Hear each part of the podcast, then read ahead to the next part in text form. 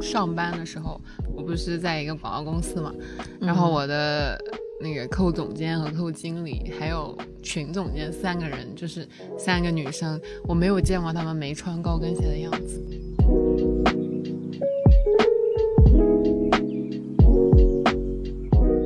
感觉都是工具吧，嗯，永远不要把一件事情应该做还是不该做去怪在工具头上，应该看到后面更本质的东西。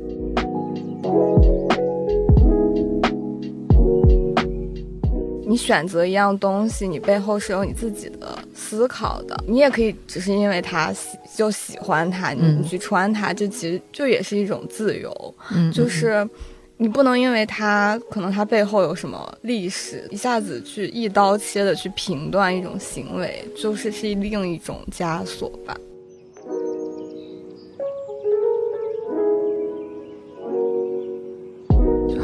女性自己的需求可以开始驯化商业，对对对对反让对它来为我们提供服务。倡导大家以自身体验为主，然后我们再去尽情的当一个美丽的女人。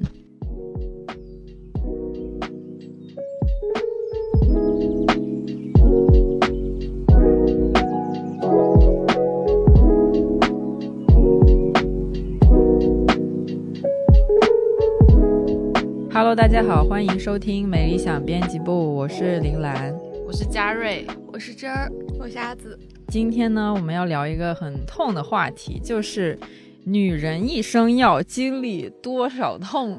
哦，所以你今天特别穿了一双高跟鞋来吗？大家又看不到，呃，其实大家可以听到了，啊，可以听到，那你能听到吗？走两步。我走两步，没有啦。其实高跟鞋确实是故意穿过来的，但是它是一双很舒服的高跟鞋。给大家原地安利一下，这是一个叫 Seven or Nine 的国产品牌，他们家的高跟鞋其实还蛮舒服的，嗯，因为他们家的鞋是加入了那种运动鞋的材质，所以脚的受力点会舒适很多。那么我们今天的这期节目呢，也是和专注舒适与经典款的单鞋品牌 Seven or Nine 合作播出。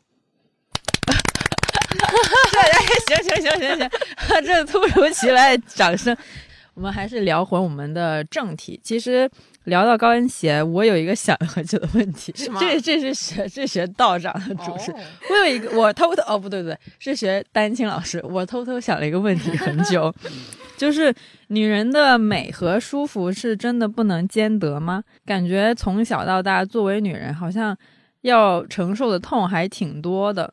我不知道你们有什么感觉啊？比如说，最最首要的一个痛就是痛经，大家有痛经吗？还是大家是那种不痛经的人？我早晨才吃了药，哇我哇！你为了来录这期，不是就是嗯是一定会吃药，每哦个月都在吃。还有一些痛，就是比如说生孩子的痛，那我们倒是 那没有没有体会。是没有体会，但是我感觉这个恐惧一直都在耶，就是知道生孩子特别特别的疼，然后虽然有时候问妈妈，然后妈妈都会说什么，哎，小意思。啊，对对对，就什么你生完之后的那个什么喜悦还是啥，就会成就感会盖过那个痛，但是没有办法，但我实在听到的都。会说喂奶要比生孩子更痛，对，好像哦容易发炎所以。说喂奶就是特别特别疼。呃，我是每当看到社交平台上那些孕妈剖出来自己那个生完孩子肚子的照片，或者是嗯。怀孕期间那个肚子的照片，我都觉得天呐，当妈太不容易了，就那个肚皮都会发紫的，嗯，还会发紫啊，对，会发紫，有很有很严重的妊娠纹。就有很多身体上的疼嘛，就是当当女生的话，然后身体上的疼疼，除了那种生理性的，还包括一些因为社会呃传统的审美而造成的一些不必要的疼，但是很多人都有经历过，就比如说。呃，你没有穿过束身衣吗？那感觉我们这个年代好像已经没穿这种东西。贝贝家倒是有穿过，还挺束身的。就你们有穿过什么那种因为想要美呀、或者怎么样的穿过一些比较紧身的衣服吗？当然都穿过，但是都是比较年轻的时候，我现在已经放弃了。就是没有，就那种场合好像越来越少了，就是需要穿穿的很正式的 dress up 那种场合，现在越来越少。嗯嗯不过还是会有那种衣服在衣柜里面备着。嗯，嗯，好像是，好像每次呃有一些比较正式的场合的时候，需要穿的衣服都特别的不舒服。舒服。嗯，对，什么紧身裙或者是一些嗯像高跟鞋之类的，也嗯都特别的不舒服。但你们以前有会，就是小时候小女生的时候会，就是很想穿妈妈的高跟鞋。会啊，会穿，但是因为我妈 穿高跟鞋很少，我都是穿嗯我大姨的。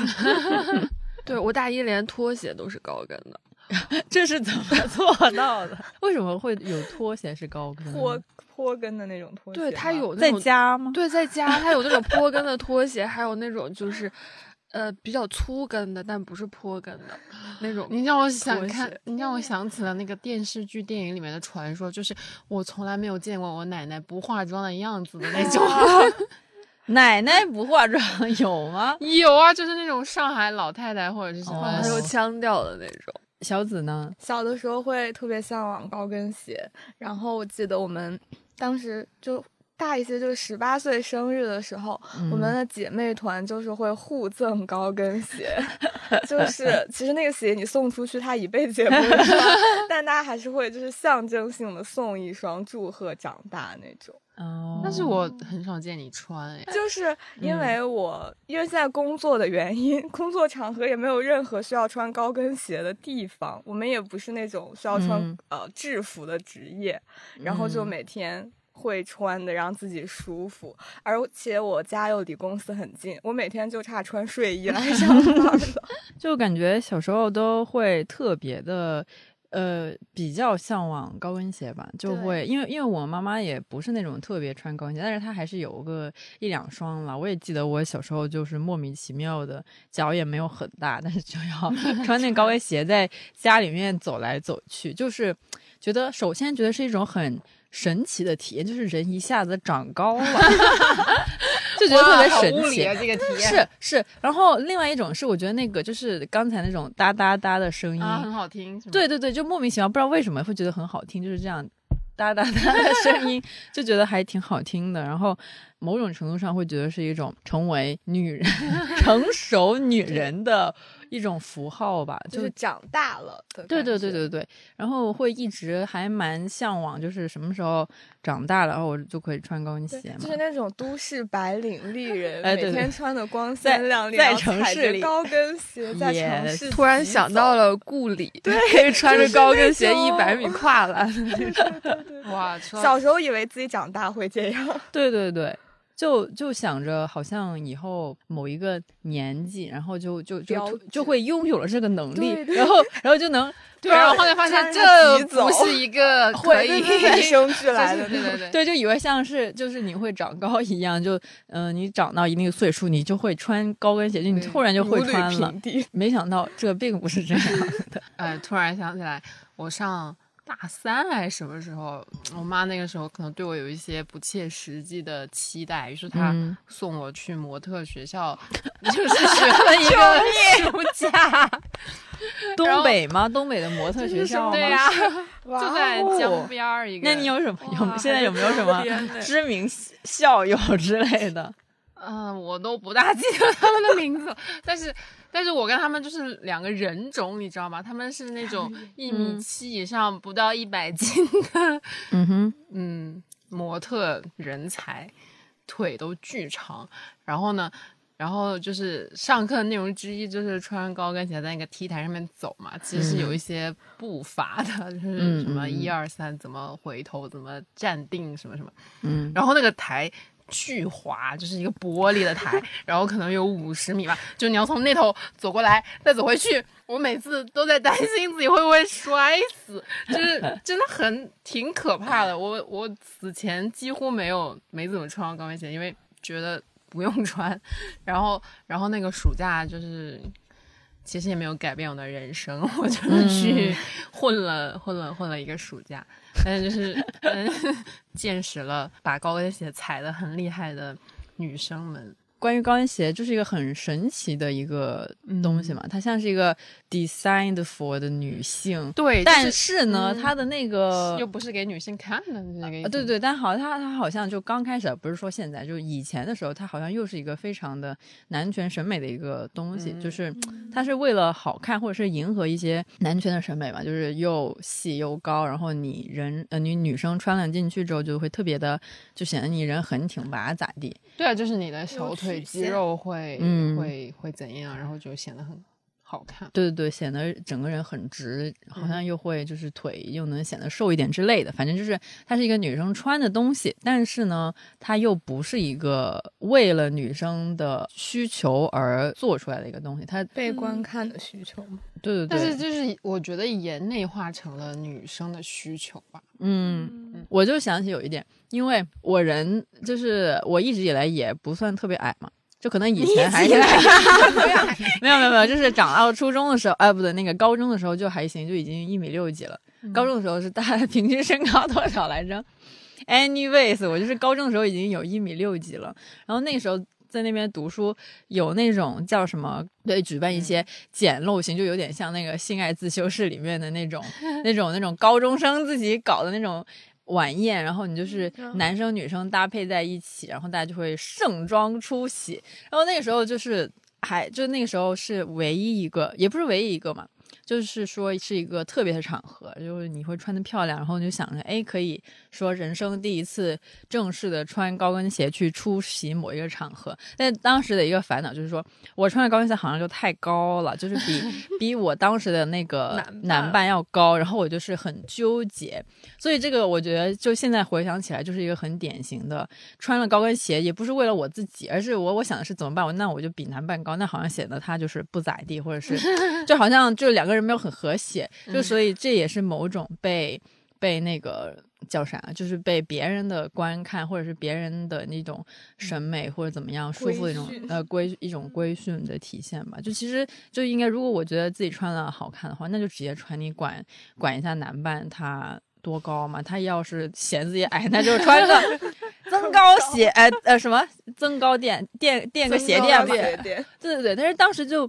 你当时也不懂什么这些东西，就只是想着，哎呀，好像穿了就别人就矮了，然后就觉得自己太高，哎，好像又不太好，然后就纠结了很久，就最后就我也不知道咋地，可能就买了一个比较低一点的高跟鞋吧。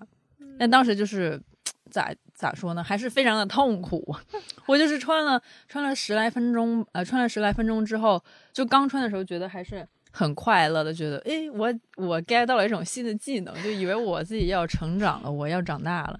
然后就是穿了十来分钟之后，已经开始不行，那个脚就是抖的痛。那你们以前都有穿过高跟鞋吗？作为一种习惯，或者是参加过什么？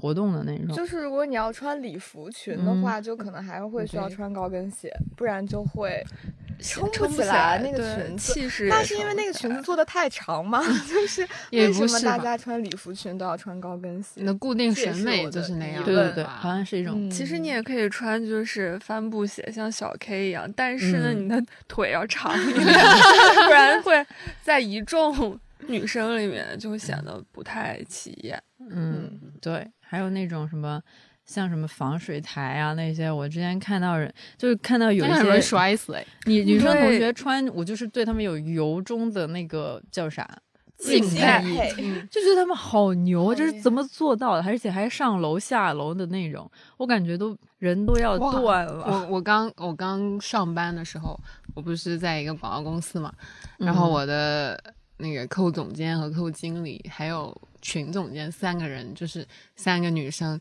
我没有见过她们没穿高跟鞋的样子，就是这么牛。他们是比我上一辈的广告人，然后他们就是 上一辈的广 对，反正我就是 never ever see 他们没有穿高跟鞋，就是即使是出差赶火车拎个行李箱也是穿着高跟鞋，半夜在公司加班也是全装穿着高跟鞋小裙子那种。这是不是已经有点进化成了一种职业精神了？就感觉像是他们职业的一个配套的一个配件。就是，对我觉得他们就已经养成那种习惯了。然后像我这种比较松散的人，就试图想要养成这种习惯，但是我竟然连每天都化妆都做不到。的确是，我之前之前像什么衡量衡量女生熟不熟，就是看他们有没有 带妆见彼此。我们公司就大家基本上都不化妆，涂个口红就是已经是很大的这个尊重了，对彼此的尊重。之前不是说什么有一次什么丹青老师来，应该是两年前吧，丹青老师。去开有一个活动叫什么一周年是 App 的一周年活动嘛，然后全体女员工都化起了妆，哦，可是局部的发布会，发布会，对对对，然后全体女员工化起了妆。简直就是 百年难得一见的一个，大家认不出彼此。我真的有同事不认识我 大家都是当当年嘉瑞还去化找化妆师，化妆师是找专专业。哎呀，这么久的事情，可见大家对那个陈老师的尊重是顶级的，就已经超越了一个口红。就我也有化妆了，那天我应该还涂了一点腮红。对，因为我对对方，因为我自己也不。懂化妆嘛？那我对对象或者是某一个场合最高的尊重就是我还涂了对，除了口红之外，我还涂了腮红。你们是会认真化妆的人吗？就是你们的化妆包有多大？我我我不会画眼线，我到今天我也不会画眼线，画眼线，然后不会画，不会夹睫毛。为啥？睫毛也不会夹我会不敢对自己下手，就是我老怕夹到眼皮。我每次都会夹到眼皮，但是就还是会夹，还是会尽量不夹。就 还行吧。你我看一下你睫毛短，我睫毛很短，所以我就觉得哦，反正夹了涂了睫毛膏，它也很短，那就算了吧。那的确是那就算了吧。对对对，比较短的话，我。睫毛比较长，然后之前就是我爸妈老是吐槽我说你睫毛也太直了，我说那难不成它还能转弯吗？那我以前烫了，我以前还是会有尝试，也是卷一下睫毛，但后来就是比较麻烦，就是算了，就一切退化到涂一个口红。哦，我过年的时候不是回家种了睫毛，然后来上班种睫毛是啥？就是。就是会粘假的睫毛在你的真睫毛上，然后它可以保持一个月吧，大概就会你的睫毛就是很长。这就叫种了，我以为种的话是那种永久，不是像不是像植发一 样。嗯嗯嗯。其实就粘粘上去，然后家，然后还被家俊和佳瑞发现了。我说什么？站的我这么远都能发现我种了睫毛，看 效果，可见我平时睫毛有多短。那可能是都是比较懂行的人。我真的最大的尊重就是画一个眼妆，因为平常的时候就不会。我以前有尝试过画什么眼妆之类的，但是就是。像自己，我可能是我不会画，就是被像被打了两拳，就是那种棕色的那种，然后我就就放弃了。然后后来还是觉得化妆什么的都比不上多睡二十分钟重要。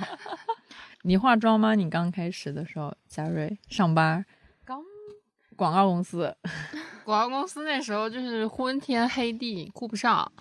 然后后来就是年纪大了之后，不画不涂粉底的话，就是皮肤的那个状态真的有点差，就是黑眼圈。对，现在现在比较多就是涂一层防晒，然后直接上一层粉，嗯，就就跳过粉底液那一步。然后眉毛是一定要画，为啥？因为你没有眉毛吗？眉毛。呃，因为我也好像不咋画眉毛，你都不怎么修的样子啊！对对对，我可能该修一下，比较有。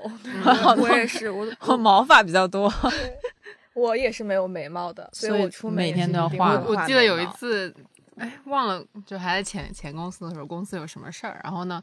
就是大家一起拍了好多张照片，然后我就看我的脸怎么这么奇怪，然后哦，我没有画眉毛，就超明显的那种。这感觉在疫情之后，因为大家都戴口罩，有没有大家会更注重眼部的化妆？对。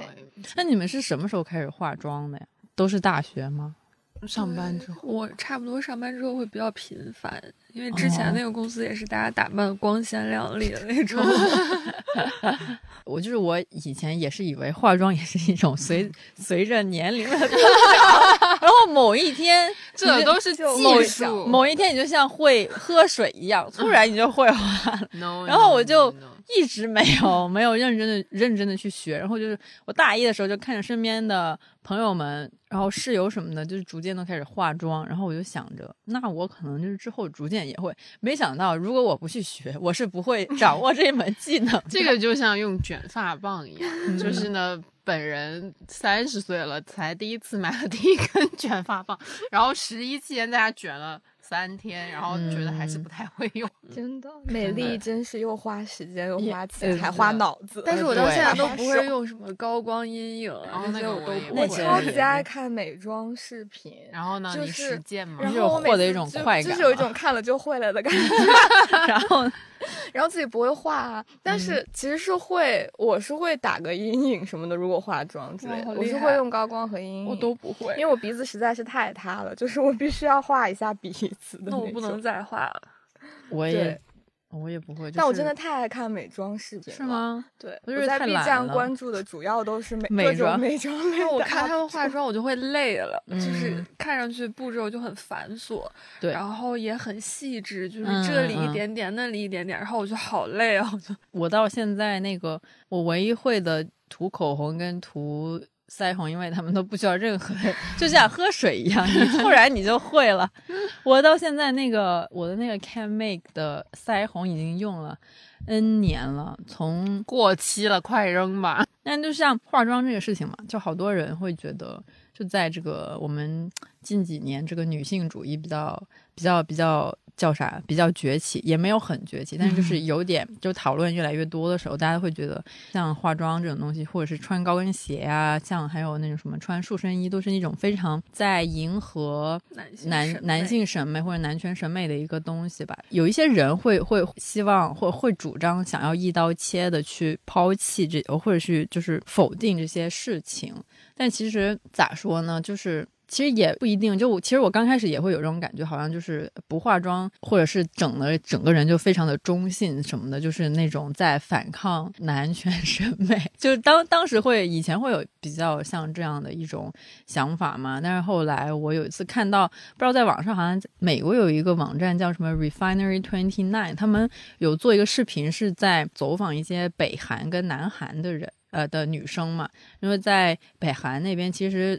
大家的要求的那个妆、妆容什么的打扮都是特别的一致的，但是在在他们那儿，其实化妆就就他们会有一些女女性，就是就从南韩那边叫什么走私之类的吧，反正就是其实化妆品在那边好像应该是不不允许，但是反正他们在那边化妆，其实反而成为了一种反抗一些主流的呃审美的一种方式。那么在南韩呢，女生就是通过不化妆。来反抗那边的主流的那个价值，所以其实这个东西嘛，就像化妆也好，穿高跟鞋也好，穿什么什么衣服也好，它还是应该服务于女性自己吧。很容易会想着说，我只要不做这些事情，我就一定是在对抗那些曾经在压迫我们的东西。这也太沉重了吧？其实 就是，嗯，对。但其实高跟鞋一开始是男性发明的，就男女都可以穿，然后后来才慢慢变成女性才可以。就是只要女性穿的东西，嗯，它刚开始是男性，对，刚开始是男性也可以穿，好像是古埃及。我昨天看了一下 Wikipedia，古埃，对，一开始古埃及就是男女。法老贵族之类的就是穿高跟鞋，显示跟平民是不一样的。嗯，然后后来就是好像，呃，欧洲那边的骑士就是穿高跟鞋，因为会很方便登马登。嗯，然后再后来就是也是法国那边也是男女贵族都可以穿高跟鞋，也是为了区分跟平民之间的关系。后来，但是法国大革命之后呢，大家就不敢穿了。那直到后来就才变成了女性去穿的东西。嗯，怎么说？感觉都是工具吧，嗯，永远不要把一件事情应该做还是不该做去怪在工具头上，应该看到后面更本质的东西。以前吧，就是有很多那种大牌的很有名的高跟鞋设计师，其实都是男性，然后也就是也不是说一下子就都怪在他们头上，但是的确，那你一个产品是设计给女生的话，然后但是如果他都是男性，他自己本人又不穿高跟鞋的话，那。就就有些有点瑕疵，呃，就会有很多瑕疵，所以就其实很就很长时间，女生嗯做的这些事情都是，其实都是都是因为那个源头错了。我想起一个隐喻，就灰姑娘嘛，她不是高跟鞋，就水晶鞋掉在地板上，但是她的大姐跟二姐为了穿进那个高跟鞋，分别剁掉了大拇指和脚后跟，给我幼小的心灵带来带来了极大的震撼。我也我也觉得是，小时候就在听这种故事，我觉得这也太疼了吧？对。然后就是为了穿上那个高跟鞋跟王子在一起，在一起，真的是太黑童话了。这个黑童导致我就长大之后对高跟鞋都有点麻麻的感觉。麻 麻麻的感觉是什么？一般般的感觉，对，就一般般。除了刚才讲的，比如说像觉得它是一个非常男权审美的一个东西，所以就会习惯性的一刀切。抛弃他们之外，我倒是从来没有过这种高级的想法。好啊，永远都是走走向了舒适，我觉得。对，但是也没有完全抛弃女性嗯符号吧，就是你还是你衣衣柜里还是会有那些裙子啊什么的，还是会有好看的鞋，但你就是平时不穿嘛。这个哎，这个心态是什么？这就是。备着，备着，以防万一，准备的备那个备着，对。就是还是会喜欢好看的东西，但是你的身体会自动帮你选择舒服的。我还看到那个谁，维多利亚，因为她就贝嫂，她总是穿高跟鞋，她的脚现在已经变形了，嗯，所以他现在也开始穿平底了，因为大拇指外面的不能再穿高跟，翻成一个直角了，都快，嗯，就看上去就很疼，嗯嗯，高跟鞋真是特别代表着疼跟疼痛跟美，就女人的疼痛跟美丽的一种东西，就好像。你要以前会觉得吧，以前现在不是这么觉得，就以前会觉得这是一种比较至高的女性符号，然后你一定要驾驭，就是你你要能驾驭这种疼痛了，然后你就能够获得一种很高级的美丽。现在当然不这么觉得，现在当然都是怎么舒服怎么来嘛。但是其实高跟鞋还是有很多适用的场合，就是有时候也不是说它是一个什么别人的凝视或怎么样，但是有时候你穿了高跟鞋，就是觉得自己高了一截也好，还是怎么着也好，就是的确会觉得自己有时候会变呃会更漂亮，或者也是也是会更自信一点。这种也不是说去否，就是完全否定掉它的那个呃作为。对它的设计或者是它的一种作用吧，我觉得还是要，呃，从就比如说你去做个 P 呃做个什么 PPT 讲演示讲师之类的，参加个什么仪式，呃不对，仪式也太浓 隆重，参加个什么庆典之类的，你穿上高跟鞋，其实我觉得也无伤大雅。就它是它的确是是一种就是为了某种场合而而诞生的一种鞋履，哎对 鞋履，就也是刚才这儿讲的那个，它是它是一种工具。然后你不要让它牵着你走就好。你觉得你就是你觉得你需要它的时候，那你就穿。那你觉得平时上个班不需要，那你就不穿。主要还是把它的舒适度放在第一位吧。就其实现在大家的那些穿衣服啊，什么穿 bra 什么，就很多女性现在都，我觉得叫啥女性崛起有点隆重，但女女性起床 的一个的一个女性这个大家的那个意识。对对，比较比较比较起来的一个很重要的一个点，就是大家的那个不会再把别人觉得这个你你穿这个或者你用这个美来作为你用用不用一个东西的第一个标准，还是会拿自己是否舒服来作为一个第一的标准嘛？就像我们上班一样，都穿运动鞋、平底鞋什么的，这种其实就是大家这个意识起来的一种体现。然后我觉得像。嗯，我们经常讲的啊，女性主义什么的吧，希望让大家有选择去做，呃，就是要不要去，就是我有选择，我要不要去穿这个鞋，然后我要不要去穿一件紧身裙或者怎么样？这个讨论有点像之前就大家在网上吵的，就是女生穿女仆装。罗裙到底是是不是一种媚男行为，就很奇怪。就是就是当你把就女仆装，你就一定要盖上媚男，然后完全忽略了背后其实穿它的人他的主体性，他到底是为什么穿？就是这个结论也也很奇怪。你选择一样东西，你背后是有你自己的思考的。你也可以只是因为他喜就喜欢它，你去穿它，这其实就也是一种自由。嗯，就是。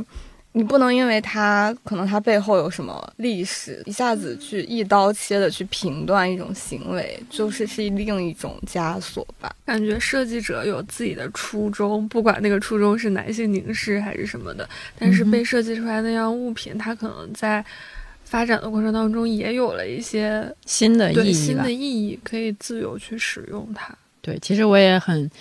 期待看到男性穿，就是平时，对我真的有有有朋友有就是有男性朋友就是穿裙子，就当然他的那种裙子就跟普通女生穿裙子方式不太一样，就他们还是很 fashion，有那种搭配，然后里面就不知道怎么搭，就是我觉得还挺真的是挺酷的，就是有越来越多的这些新的穿法或者怎么样来出来吧，所以所以就当当一些男性也开始穿裙子裙子的话，或者是短裙怎么讲好，你就不会觉得它是一个所。所谓的什么女性符号，就是这就是大家喜欢你就穿，就是这就是它的一些新的一些意义吧。我觉得前一阵儿那个戳爷不是在那个旮旯秀上还穿对对吊带长裙我看到了，还把还把他的那那就是 刚好用吊带遮住，然后他好像还有一张照片是那个什么。是那个 Rihanna 什么让不知道谁拍她上厕所尿尿，然后就穿着那个裙子，我都要笑死了。对，就是以前从来没有见过这种东西，然后就开始看见之后，你就会觉得这个裙子啊，或者是高跟鞋，因为现在就是他们都好妖艳，就是他们都会穿，就是很多那些男星也会穿高跟鞋或者是大裙子什么的去。我记得我到伦敦的第一天去逛超市，然后就碰到了一个。铆钉大叔，就他就是很朋克，发型也很朋克，然后穿着浑身都带铆钉的衣服，然后穿了一双看起来有十几厘米的铆钉高跟鞋。就他也不是那种 drag queen 的那种感觉，他就是一个正常的铆钉大叔，就觉得哇好酷。然后也没有任何人在看他，就觉得他那个装束是很正常，在逛超市，我就觉得哦好好啊，的感觉。就他是那种细跟的吗？对，细跟。哦，好厉害哦，真的。十几厘米，然后那个大叔本来就很高，就是当时就给我很大震撼，世界的参差。对，我觉得哇，这里可以包容这就这种多样的，我就想象一下，如果是我们现在在街上看到，一定会有很多人围观。但他就是在超市里面没有任何的人看他，当然我是偷偷的看他演，可能 大家都在偷偷看他。就是当这些呃，就是什么曾经被塑造成女性符号或者是女性气质的那些物品也好什么的，就是。呃，男生也穿，或者是允许一些别的人群去穿它的时候，它就没有那么，它就会开始去性别化了，就是那些所谓的那些什么叉叉审美、主流审美就会被消解掉。所以还是非常鼓励大家都去 根据自己的需求、个人的舒适需求也好，还是审美需求也好，就都去穿穿，我觉得都挺好的。这样就不会就不用老在说他你穿个啥，你就是媚男啊，或者咋地。嘉瑞现在已经躺下，他已经他已经完全放弃了这个。没有，我就在想，就是这个跟时尚潮流有没有关系？因为嗯，就是之前道尔在《尔雅》里面有一期，就是他跟 Allen，Allen 是那个 The Emery 的一个什么主理人，然后他是做那种绅士服装，然后他们俩就讨论，道尔也是一个孔雀男嘛。什么是孔雀男？就是花枝招展。就是他们讨论，就是好像每年忘了几月份，十月吧，在意大利有一个那个服装展，嗯，然后呢就会有全世界各地的时尚绅士们汇聚意大利，嗯，然后就穿。赵然也去了吗？是专为绅士。对对对对对。道上我他他一定是去过，但是我不知道这几年他有没有去过，毕竟有疫情影响。然后他们就他就跟 Allen 在讨论一个话题，说，因为最近几年，比如说小白鞋、板鞋，还有那个轻松运动风的衣服很流行。比如说你在硅谷，你也看到这种人；然后你在哪儿也看这种人。然后甚至有人穿那个平底鞋去那种比较高级的餐厅。然后道长就跟他大概那意思，我记得不太清楚了，大家可以回头再看一眼那一集。大概意思就是道尔还是觉得那是人，就是怎么说，就是规也不是规定下来，就是嗯，你去比如说米其林三星餐厅，你还是要有一个着装的要求和规范。然后这个是一个没有被说出来的东西，但是是一个墨守大家都会大家都会遵守的一种一种约定吧。对一种约定。那他还是觉得去这种场合，你穿一个平底鞋或者运动装，他还是觉得不合适的。嗯，嗯，他觉得还是不管是男生女生，还是要穿好得体。穿对对，主要就是得体一点嘛，就是你嗯要去，你去个大排档，你当然可以穿的 随便一点，当然你也可以穿高跟鞋去大排档那当，然但是有有一些高级一点的场合，或者是一些更正式的场合吧，就还是、还是需要人。得体一点，就是算是一种对对那个场场合合的的一种尊重吧。对对对，但但但是这个，嗯、之前日本不是有一个那种职女性那个职场叫什么哭兔，女性不想穿高跟鞋去职场的那种活动嘛？那种的话，因为有很多人就会觉得说什么女性在职场里面穿高跟鞋或者是化妆是一个必须的一个东西，嗯。但其实这个就这个就是有点不一样，就是我我是觉得一个办公的地方就或者公司什么的，它的确是有有一个理由是可以要求员工穿一定的衣服嘛，就可能因为。嗯、每家公司或者是他们要做的事情不一样，就是你穿什么的确是有可能影响一个公司的那个什么 image 之类的吧。但是我觉得像高跟鞋这种，就在有其他的一些鞋子可以代替就同样体面。对同同样的得体的情况下，的确你是不能要求别人，就女生，特别是只要求女性去穿这个高跟鞋，但但是他们穿穿什么皮鞋什么的也是可以，就是作为一个嗯很得体的员工出现的。对对对，前段时间哦，不对，是那个乌乌克兰兰一个廉价航空，他们嗯改了就长裤，还有运动运，动鞋，对对对对对就觉得很好。对对对而且很飒也很好看。对啊，就是他们依然是非常得体，或者是以一个非常专业的面貌出现，就所以他们也不需要来一定要说穿个什么短裙或者过膝裙，然后穿个高跟鞋来体现他们专业性，就他们穿别的服饰也是可以的。对，而且在飞机上又颠簸，对对对穿高跟鞋很明显没有那么方便，对，很明显就是不太科学的一而且个，不太安全。对不太安全的一个安排吧，我觉得是。所以其实就是有的时候这种得体或者不得体的这种规则，它嗯，也是在变的，它可能会就会随着你自你意识的改变，然后再再变。就至于要不要嗯遵守它，我 我自我是打一个问号的。就比如说，如果你真的要去一个场合，就可以遵守它的规则，但那个规则是否合理，是是需要你去思考的。嗯就它嗯肯定不是因为它制定了你就。你就会觉得它是合理的，嗯对对对，其实会是可以改变的。突然想到之前看那个舒淇的结婚照，当时其实是有 shock 到我的，因为她穿的不是那种传统的婚纱，他好像就穿了一个 H&M 的礼服裙，就她就嗯只是头上戴了一个那种纱纱的东西，然后脚踩的还是帆布鞋，步嗯伐轻盈的跳在冯德伦的身上，就感觉 哇，又可爱又浪漫。嗯，像婚礼这种本质上是个私人的东西嘛，那我觉得他穿啥，他只要开心就好。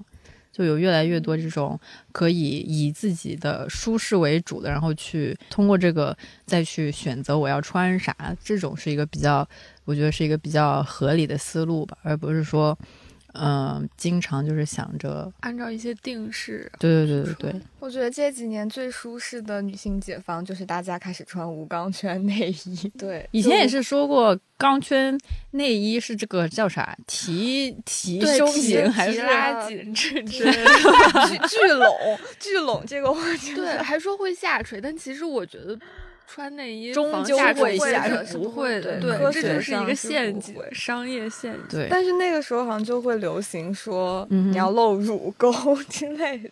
其实嗯我觉得这也是时尚潮流的关系。但你现在打开淘宝都是大胸显小内衣，平胸时尚，对对，真的所有的内衣都会说大胸显小，但这总归是一个舒适的时尚，就还不错。我好像我妈很很早就开始跟我说，可以穿那种没有钢圈的，就是会比较。他说那种，然后他说他的理由是说钢圈的会好像容易生病，是不是？差不多是这种理由吧，反正他是说没有钢圈的是更不会生病的那种，对，特别好笑。但以前好像都没有很多无钢圈内衣卖，就除了那些少女内衣是没有优衣钢圈对的。对对对，其实最早的启蒙就是还真的是优衣库、是吗？？就没有钢圈？对，嗯，我最近就是第一个都是 我其实是今年开始批量将自己的 bra 全都换成了那个没有钢圈的，然后我最近买的最多是那个内外的那个，是真的是我穿过最舒服，不不是开玩笑，真的是非常舒服的那个，它是那个 one size fits all 的那种，对无钢圈包，然后就是非常的舒适。我最近 牛，我这个夏天已经在尝试不穿，不穿也还是。有点，因为会穿吊带什么比较多，然后就就不可以买那种贴，对，对对对，乳贴。也蛮舒服的，就好一点的乳贴就不会有任何不适感。对，我学到一招就是可以用胶带，这不会疼吗？不不对，就是一些时尚博主分享自己出席某些活动，但是但是不透气吧？不透气是肯定不透气，我觉得舒服也未必舒服，但是有些场合可能有些衣服胶带。反正就已经能看出来，这是一种女性商品的一种趋势吧？对，潮流或者趋势，就是很多商家都开始推出那些优先女性自己那个舒适度的那些东西，就已经就比如说像什么维多利亚秘密，它已经就是没有了，就是 就是没有，就是可能对比这个五六年前，甚至是十年前的话，还是一个大家非常会去想要。买的一个品牌，或者是觉得它比较厉害的一个品牌，因为它就是能凸显女性的咋说身材、性感、性感啊、身材什么的那些。但是它的那个舒适度从来不是它的一个大的一个卖点。但是。就你就随着那个走秀逐渐的陨落 之后，然后你就发现大家都是喜欢穿那些舒服的，然后运运动型啊什么那些，嗯，没有钢圈啊什什么的，就是舒服嘛。现在已经变成一种一种所有的品牌都会去做的，特别是女性。衣服、内衣品牌都会去做的一个东西，就觉得这是一个非常好的一个趋势。就好像女性自己的需求可以开始驯化商业，对对对，反让它来为我们提供服务。这就是一个从自身出发的一个特别就比较好的一个风气吧。然后，所以像高跟鞋这种，以前一直觉得它特别的。疼就是就想到高跟鞋就会跟疼联系在一起，但是就是跟疼和美丽联系在一起的这种产品吧，这种鞋吧，也开始从就开始以舒适来主打的话，其实也是一个蛮好的一个现象。就是说你穿它，你也不是为了咋地，你就是舒服，然后舒服，然后也是美丽。除了内衣品牌是一个有一个很明显的这个。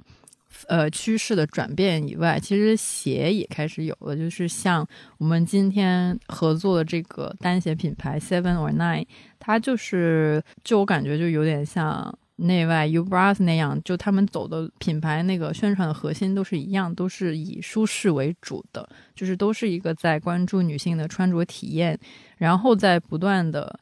提升升级高跟鞋舒适度的一个品牌。其实我最近一直都在穿这个 Seven or Nine 的高跟鞋。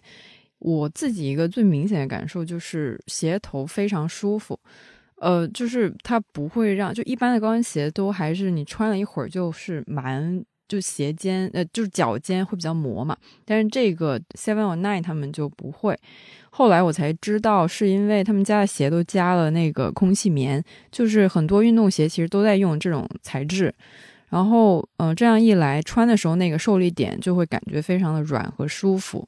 我还很喜欢 Seven or Nine 的原因是，它一直在不断的优化这个穿着体验。他们每一年都在出一款新的版本，就是前一代的那一个优化版本，就有点像这种 App 迭代更新一样。我记得第一代是在二零一八年，然后今天我穿的这款已经是他们优化过的第四代了，所以还蛮不错的。所以我觉得就是他们都是非常好的一个行业的榜样吧，都是先从女性自身的体验出发，这样才会逐渐的做大做大做强。你怎么知道我想说这个？做大做强。对，你就看那些 bra 的品牌，就是从都是因为舒服，我觉得他他们才逐渐做大做强。就好像是一种主动权的夺回，后来才发现，其实只有当你主动说我要的时候，才是你真正有了主动权的时候。因为你可以根据自己的想法、自己的意志做出这个决定，而不是只能面对别人提供给你的选项说不。反正还是倡导大家以自身体验为主，然后我们再去尽情的当一个美丽的女人。